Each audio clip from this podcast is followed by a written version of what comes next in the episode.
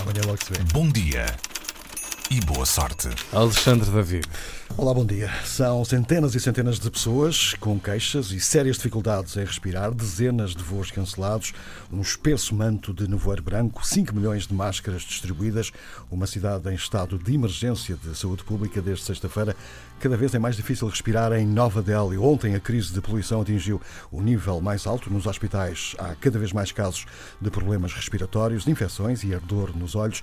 Nesta altura estão suspensas todas as construções e lançamentos de fogo de artifício. As escolas estão fechadas até amanhã. Só para termos uma noção mais exata do que está a acontecer nesta altura na capital indiana, a Organização Mundial de Saúde recomenda que os níveis de pequenas partículas atmosféricas que entram nos nossos pulmões não excedam os 25 microgramas por metro cúbico. Mas em algumas zonas de Nova Delhi as medições atingem quase as mil microgramas. Acima das 500, a Organização Mundial de Saúde já considera a situação muito grave. No Twitter, o chefe do governo de Nova Delhi eh, disse que a poluição atingiu níveis insuportáveis e que as pessoas estão a sofrer sem culpa alguma por causa de um problema que parece estar a tornar-se numa tradição. A qualidade do ar piora todos os anos, precisamente em novembro, quando os estados vizinhos do Punjab e Haryana realizam as respectivas queimadas para limpar os campos.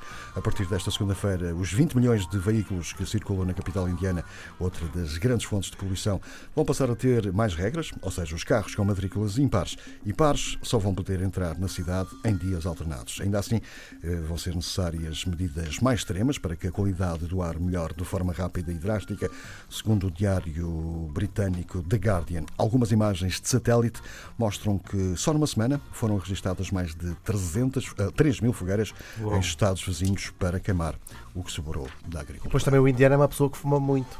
Isso não deve ajudar nada. É verdade, isso, quem foi a Delhi sabe que eles fumam imenso. e também o fumo também, parecendo que não. E desde crianças, não é? Uma desde- coisa assim. Aquela sim, imagem de crianças, sim. com 12 anos, 11 fumar. anos a fumarem imenso. Obrigado, Alexandre David. Com o mundo mais sujo a trazer-nos aos nossos ouvidos. Foi um gosto, bom dia. Até Foi um amanhã. gosto. Até amanhã. Também enganada, Bom tendo dia. E boa sorte.